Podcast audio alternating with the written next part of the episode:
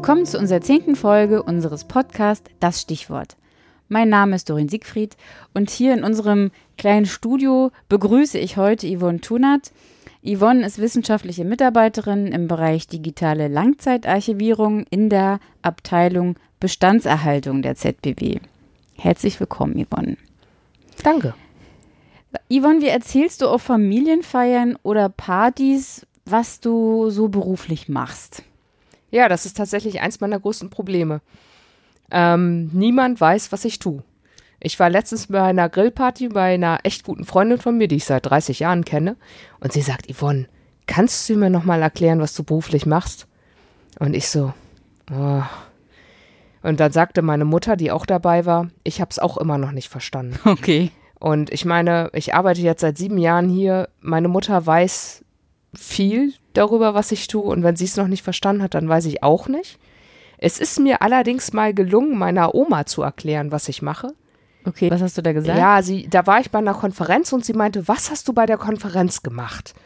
Ähm, und dann habe ich mir wirklich Mühe gegeben und meine Oma ist extrem geduldig und kann sehr gut zuhören. Und dann habe ich ihr erst ganz genau erklärt, was ein Buchbinder macht, Ja. wenn ein Buch kaputt ist. Ja. Und wie man so herausfindet, dass ein Buch kaputt ist, wie das zum Buchbinder kommt und so weiter und so fort.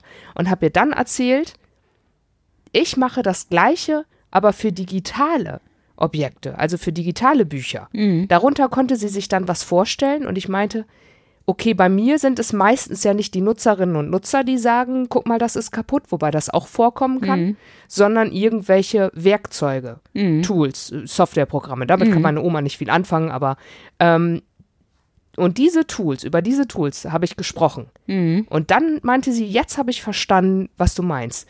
Das ist zwar nur ein Aspekt meiner Arbeit, aber immerhin diesen einen Aspekt habe ich geschafft, meiner Oma zu erklären. Also sozusagen die Buchbinderin für Digitales.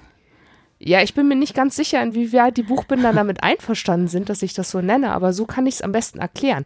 Weil erst hat man ein Bild im Kopf vom kaputten Buch, das man repariert. Und dann kann man sich vielleicht irgendwie vorstellen, dass ja auch digitale Sachen kaputt sein können. Und die sind ja meistens dann ausreichend kaputt, dass man überhaupt nichts mehr lesen kann. Ja, okay.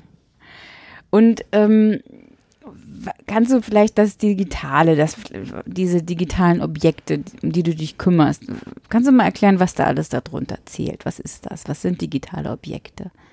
Also jetzt für mich, für meinen Alltag, sind das alles Objekte. Wenn morgen der Strom ausfallen würde für immer, dann wären die alle weg. Mhm. Dann könnten wir die alle nicht mehr, nicht mehr ähm, lesen. Es sei denn, die hätten vorher irgendwas ausgedruckt, aber dann ist es ja nicht mehr digital. Ähm, das heißt also, das ist alles irgendwie was ziemlich Abstraktes, was man eigentlich nur dann sehen kann, wenn man irgendein Hilfsmittel hat, zum Beispiel einen Computer. Am Ende des Tages sind das irgendwelche Nullen und Einsen.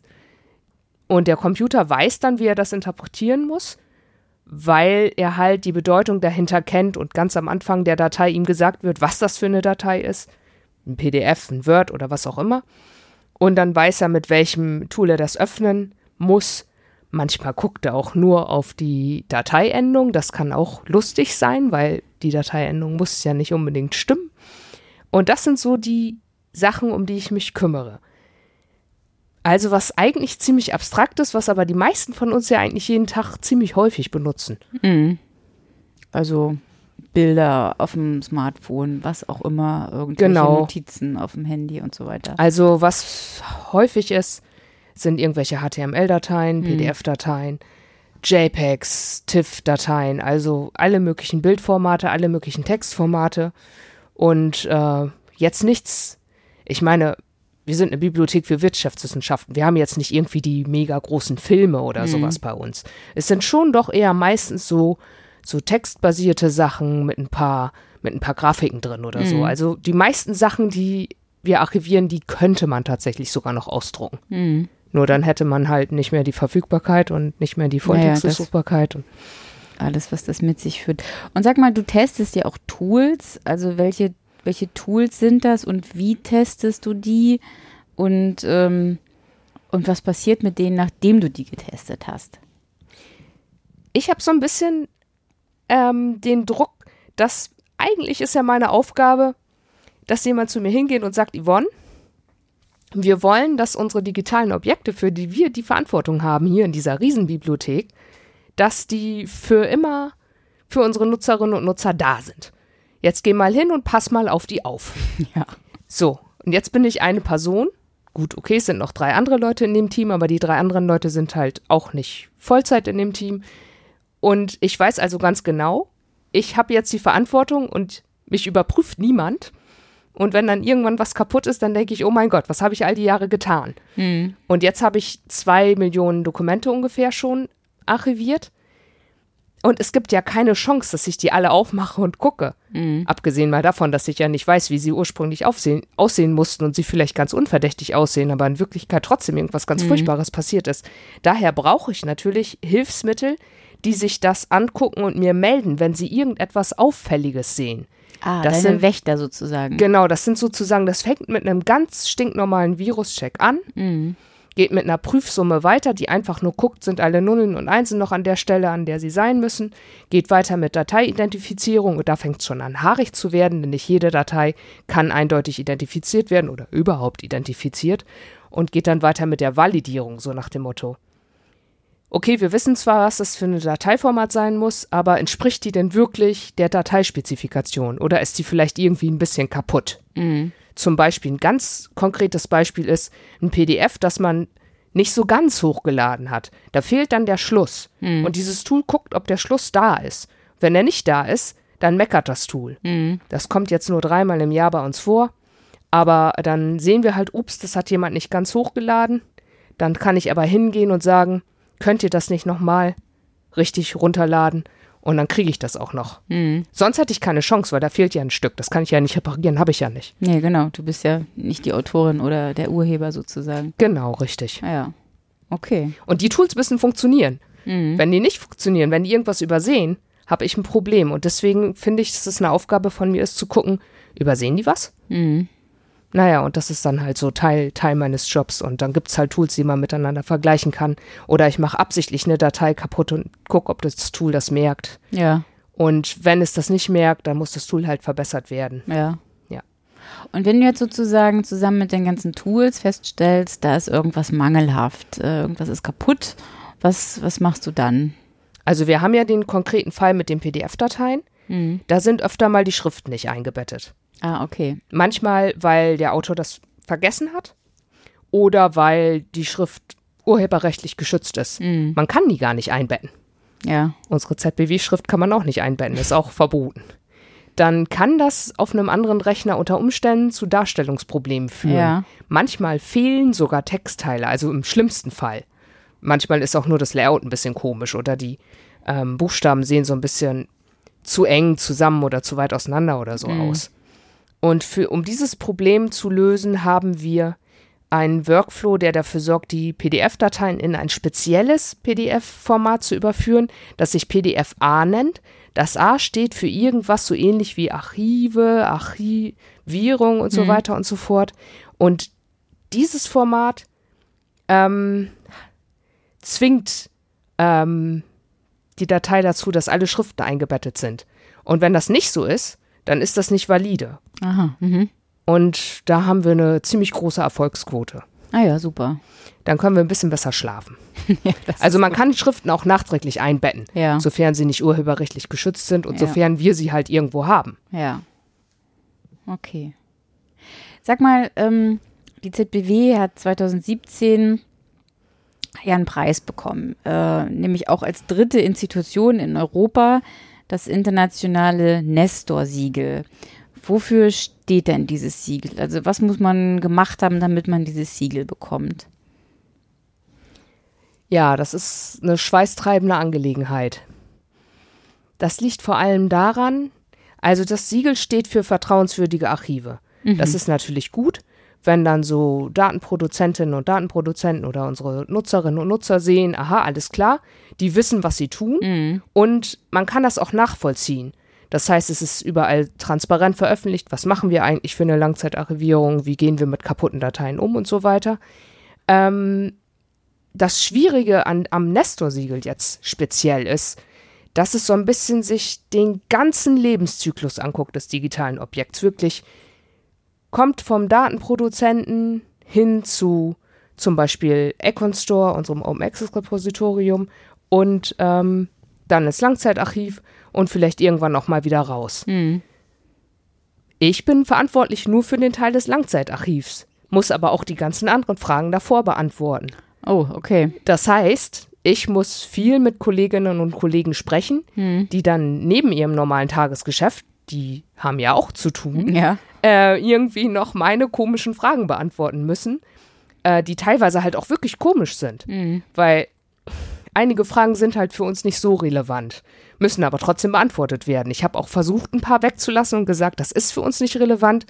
Damit sind wir aber nicht durchgekommen. Da mussten wir dann halt so lange nachbessern, bis wir wirklich jede Frage beantwortet hatten. Und äh, das war anstrengend und schweißtreibend. Aber jetzt haben wir es geschafft und haben dieses Nestor-Siegel. Ja. Und man wow. kann sich das durchlesen, andere können sich das angucken und können sehen, wie kann man das zum Beispiel beantworten. Hm. Ja, und bedeutet das irgend, bedeutet das für dich, du hast ja vorhin gesagt, du bist jetzt verantwortlich zusammen mit deinen Wächtern, also in Klammern Tools, ähm, dass das hier alles erhalten bleibt für die Ewigkeit. Was bedeutet jetzt so ein Siegel, wo du auch viel Arbeit reingesteckt hast, was bedeutet das für dich persönlich? Also ich persönlich würde am liebsten den ganzen Tag nur kaputte Dateien bewundern, reparieren und entdecken. Ähm, ich stehe überhaupt nicht auf, auf diese Dokumentation und auf Zertifizierung oder so. Ich finde das aber rein professionell wichtig, dass wir uns darum kümmern und dass die Sachen auch transparent dokumentiert sind. Das heißt also, ich habe zwar vorgeschlagen, dieses Nestor-Siegel zu machen, aber nicht, weil ich da total Lust drauf hatte. Im Gegenteil, das war ganz furchtbar für mich. Aber ich finde das einfach so wichtig, dass ich sage, na gut, dann stecke ich jetzt mal einen Teil meiner Arbeitszeit, in der ich lieber kaputte Dateien bearbeiten würde, in dieses Siegel, weil ich eben der Meinung bin, die ZBW sollte das haben. Und es ist ja auch nützlich für uns. Das heißt, wir sehen ja auch, wo haben wir noch blinde Flecken, wo können wir unsere Workflows noch bearbeiten und äh, verbessern. Mhm.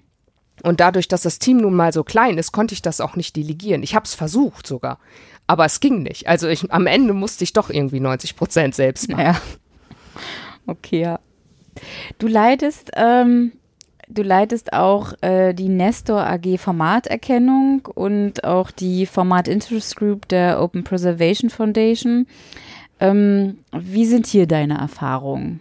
Ja, das sind ja so ein bisschen selbstgewählte Aufgaben, so meine Mhm. Lieblingsaufgaben. Ähm, irgendwann hieß es, wir brauchen eine AG Formatidentifizierung und die Open Preservation Foundation, kurz OPF, wollte halt auch was in dem Bereich machen. Da habe ich dann natürlich sofort gerufen, hier ich. Hm. Das äh, sind zwei total unterschiedliche Arbeitsgruppen, obwohl sie thematisch ganz ähnliche Sachen bearbeiten. Die Nestor AG Formatidentifizierung war richtig aktiv, bis wir 2017 den Praktikatag organisiert haben. Das ist so eine eintägige Konferenz, die immer unter einem bestimmten äh, Thema steht. Das war auch ziemlich anstrengend und danach mussten wir uns erstmal ein bisschen erholen. Denn so eine AG-Arbeit ist ja auch wieder was, was man zusätzlich zum Tagesgeschäft macht. Ja. Und das ist manchmal nicht so leicht unterzubringen, weil andere Sachen sind irgendwie immer dringender. Das heißt, im Moment ist es eher so ein bisschen ruhiger, was ist aber auch nicht so schlimm. Wir haben von Anfang an gesagt, die AG werden wir immer brauchen. Die muss jetzt nicht irgendwann fertig sein mit ihrer Arbeit. Die kann auch mal zwischendurch ein sehr arbeitsames Jahr haben, wie letztes Jahr. Und dann dieses Jahr vielleicht ein bisschen kürzer treten. Letztendlich ist es aber super, weil man dann so ungefähr 14 Leute hat, die sich alle mit Formatidentifizierung auskennen. Und das sind ja auch Leute aus, aus aller Welt, oder? Bei der Nestor sind es nur Leute aus Deutschland und aus der Schweiz. Ja. Könnten theoretisch auch Österreicher mitmachen, wir haben nur gerade keine. Und bei der OPF sind es Leute aus aller Welt, wobei im Moment nur aus Europa. Wir hatten auch welche aus Australien und Neuseeland. Die sind aber nicht mehr dabei, beziehungsweise haben Institutionen gewechselt und sitzen jetzt plötzlich auch in England. Also rein theoretisch kann man da aber mitmachen, ganz egal, wo man wohnt. Ja. Und das stimmt, das erschwert natürlich manchmal ein bisschen die Zeiten der Telcos. Und die OPF-Gruppe ist auch, die hat sich noch nie getroffen. Das sind immer nur Telcos. Ja, okay. Deswegen ist es ein bisschen anders. Die Nestor AG Formaterkennung, die trifft sich und die organisiert auch was zusammen. Jetzt planen wir tatsächlich gemeinsam, ge- also gemeinsam mit beiden Arbeitsgruppen, einen Workshop zu machen.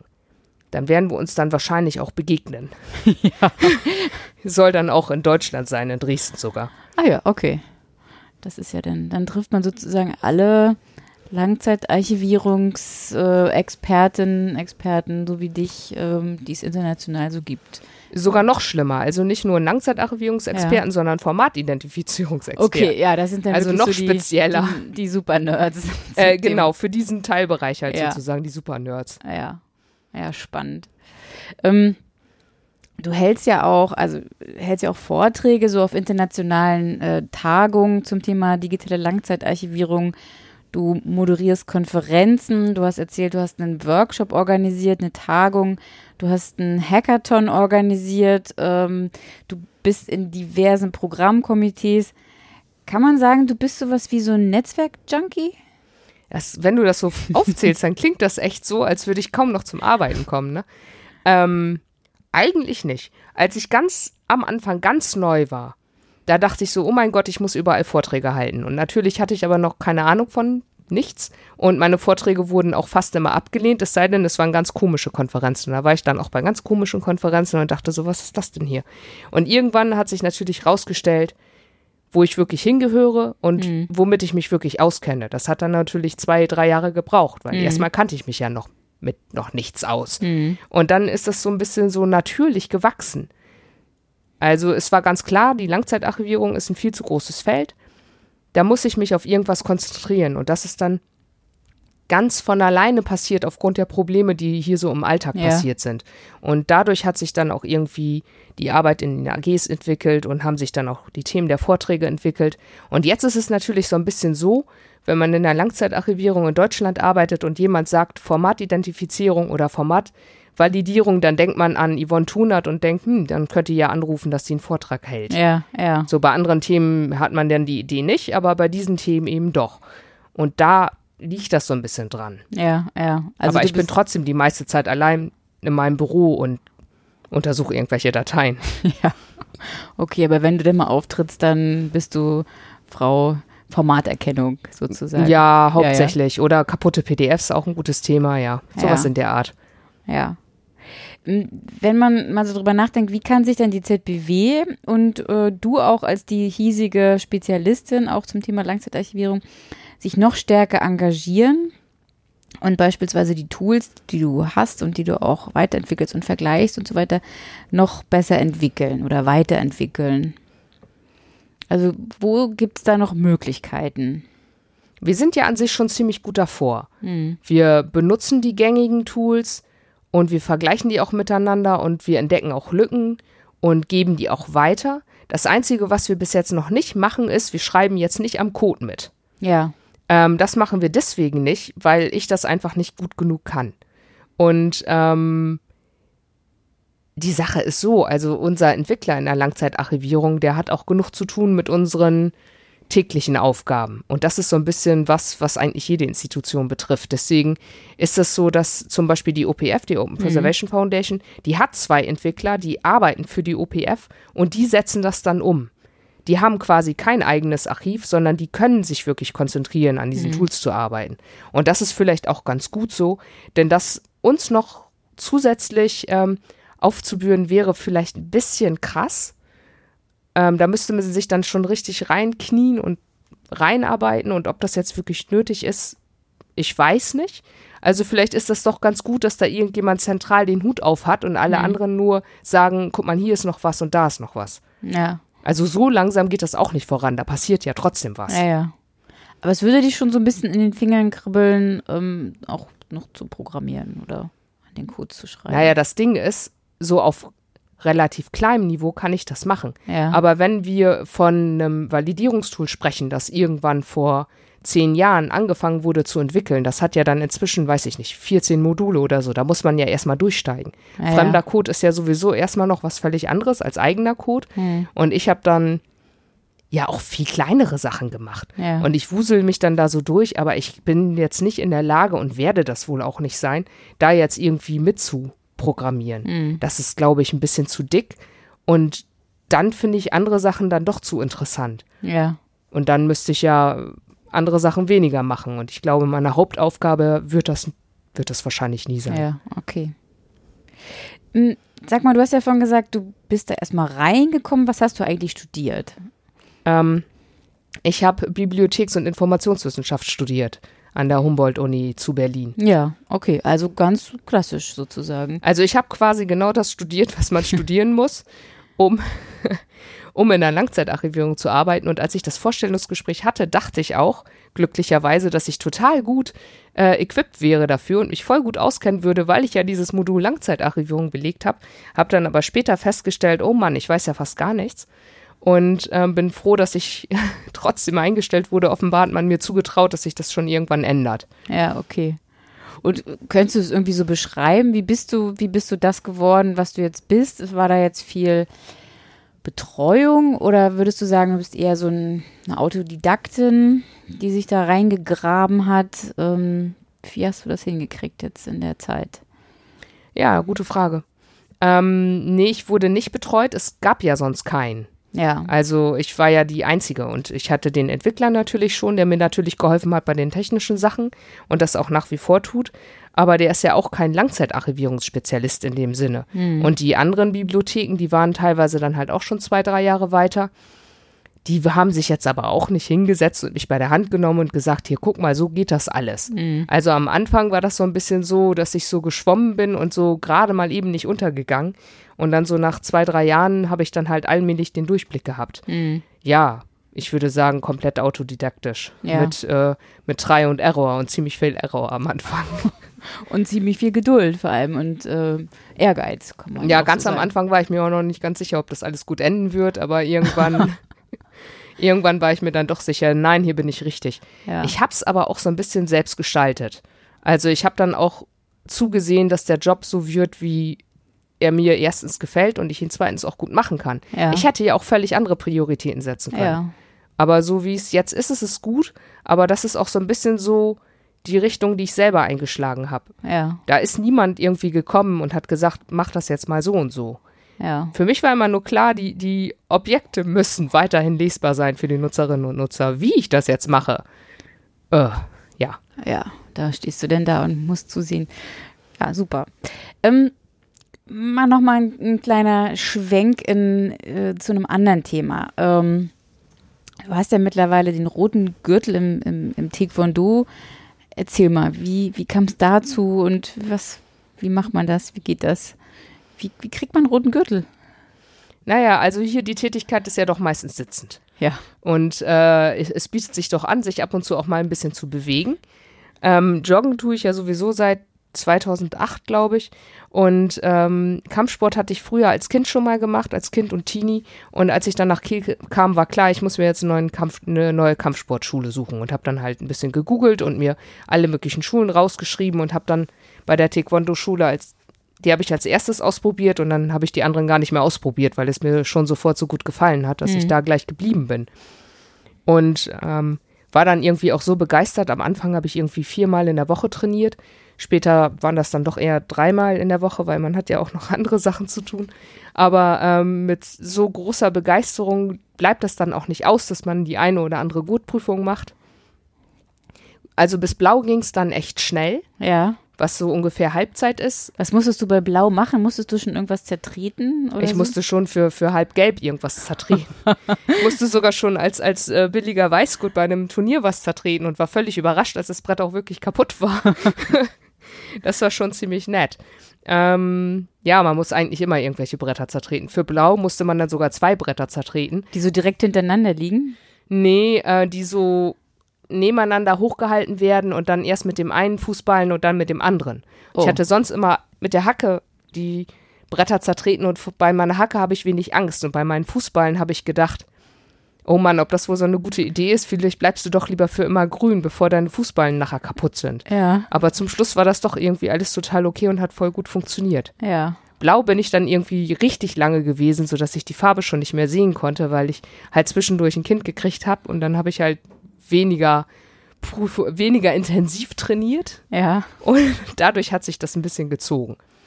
Aber ja, inzwischen halt rot und eines Tages sicherlich auch mal was anderes. Was kommt nach Rot? Kommt da schon schwarz? Schwarz, ja. Also es kommt halb schwarz und dann kommt schwarz. Die Wartezeiten, beziehungsweise es sind ja keine Wartezeiten, es sind ja Trainingszeiten, in denen trainiert werden muss, äh, sind dann auch länger. Ja. Und hast du irgendwie, hast du in der ZBW hier irgendwie Leute gefunden, die, die da mitmachen beim Taekwondo oder Ja, eine. eine? Ja. Hat aber schon wieder aufgehört. Ach so, okay. Aber dann habt ihr da zusammen nach der Arbeit, wir gehen jetzt mal Bretter zertreten. Ja, genau. Eine Ja. ne Weile war das ganz lustig und es ist aber natürlich auch so eine Sache. Ne? Ähm, erst hat man so die mega hohe Lernkurve, Ja. so ungefähr bis grün, würde ich mal sagen. Und dann fängt es halt an, dass man sich nicht mehr irgendwie in einem Wahnsinnstempo verbessert und dann fängt es auch an, anstrengend zu werden. Ich habe auch zwischendurch schon mal zu, zu meinem Trainer gesagt, so, oh, ich werde nicht mehr besser, es wird alles ganz furchtbar enden, vielleicht sollte ich aufhören. Er meinte so, bist, wovon sprichst du? So, ist doch alles gut.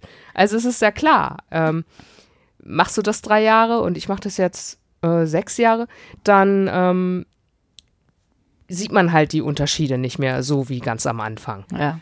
Und wenn man ein kleines bisschen Talent hat, ist man natürlich am Anfang auch ganz furchtbar gut und gewinnt immer alle Turniere. Und irgendwann sind ja aber auch nur noch die, sind die anderen ja auch plötzlich alle total gut, sonst hätten sie wahrscheinlich schon längst aufgehört. Ja, ja. Das heißt, jetzt gewinne ich nicht mehr irgendwie von alleine alle Turniere, sondern jetzt ist es richtig Arbeit, wenn ich mal ein Turnier gewinnen will. Ja. Und wenn ich mal gewinne, dann höchstens obwohl und nicht weil. Das heißt, musst du, machst du viele solche Turniere? Wie muss man sich das vorstellen? Also Einmal früher habe ich bestimmt oder? dreimal im Jahr welche gemacht, wenn es in, Okay. also wenn es dreimal im Jahr welche gibt. In Norddeutschland gibt es in der Regel zweimal im Jahr eins. Dann sind wir nochmal extra nach Süddeutschland gefahren. Das war dann eine völlig andere Nummer. Da Mhm. liefen dann nicht 100 Leute rum, sondern 500. Da war ich dann in einer Gruppe mit 37 Leuten, Männer und Frauen zwischen 18 und 40. Oh, okay. Da habe ich auch nicht gewonnen. No, noch nicht mal ein bisschen. Also das war irgendwie, das war irgendwie echt harte Konkurrenz. Ja. Hier in Norddeutschland ist es eher so, dann hat man so die Frauen ab 35, dann ist man so zu acht, da hat man dann eine Chance, zumindest auf einen der ersten drei Plätze. Ja. Okay. Letzte Frage, Yvonne. Was ist das Verrückteste, was dir hier so in der ZBW in deinen Jahren, die du hier schon tätig bist, passiert ist? In der ZBW passiert nichts Verrücktes. Passiert nichts Verrücktes. naja, es ist so, als ich ganz am Anfang ganz viel zu Konferenzen gefahren bin, da habe ich mal irgendwann einen Flug gebucht von Kopenhagen aus, wo ich mit dem Zug hingefahren bin. Ja. Oder mit dem Zug hinfahren wollte. Hab dann aber schon in Neumünster, was irgendwie 20 Minuten hinter Kiel ist, meinen Anschluss verpasst. Oh, okay. Ja, und dann war schon die ganze Reise äh, gelaufen. Und äh, ich wusste nicht wirklich, was ich tun soll. Bin dann zum Hamburger Flughafen, die hatten da aber irgendwie weder Flüge nach Kopenhagen noch nach Estland, wo ich eigentlich hin wollte. Und da habe ich dann meinen damaligen Chef angerufen und habe gesagt, äh, was soll ich tun? Dann hat er gesagt, du tust jetzt folgendes. Du fährst jetzt in die ZBW Hamburg, versuchst von da einen Flug zu kriegen. Wenn du keinen kriegst, versuchst du einen für morgen zu kriegen, dann übernachtest du in Hamburg. Also es war ein völlig verrückter Workflow, den er mir da vorgeschlagen hat. Ich dachte so, hä, das kann doch nicht klappen. Dann habe ich aber gedacht, ich hatte ja sowieso keine bessere Idee. Ja. Mach, mach mal, Mach was mal. er sagt. Du hast ihn schließlich angerufen und Ja. gefragt. Habe ich genau das gemacht, was er gesagt hat und es hat genauso funktioniert. Ich habe für 20 Uhr abends einen Flug gekriegt, habe den genommen, war äh, eine völlig verrückte Nacht, aber ich bin tatsächlich morgens pünktlich um 8 bei der Konferenz gewesen. Ja, hat funktioniert. Bisschen übernächtigt, aber es hat wirklich tatsächlich so funktioniert. Ich kann es immer noch nicht glauben. Okay. Vielen Dank, Yvonne. Das war sehr interessant mit dir. Ähm, vielen Dank für dieses interessante Gespräch. Ja, danke schön.